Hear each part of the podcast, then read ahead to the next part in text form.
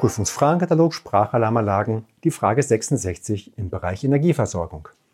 Bewerten Sie die Richtigkeit der folgenden Aussagen zur Energieversorgung. Erstens. Der Ausfall einer Energiequelle muss an der SAZ angezeigt werden. Ja oder nein? Zweitens. Der Anschluss einer SAZ an die Energieversorgung darf nur mit einer besonders gekennzeichneten Steckverbindung erfolgen. Ja oder nein? Die SAZ muss über eine separate Sicherung ans Netz angeschlossen werden, ans Netz geschaltet werden. Ja oder nein? Viertens, es muss ausgeschlossen sein, dass durch das Abschalten anderer Betriebsmittel der Stromkreis zur SAZ unterbrochen wird. Ja oder nein?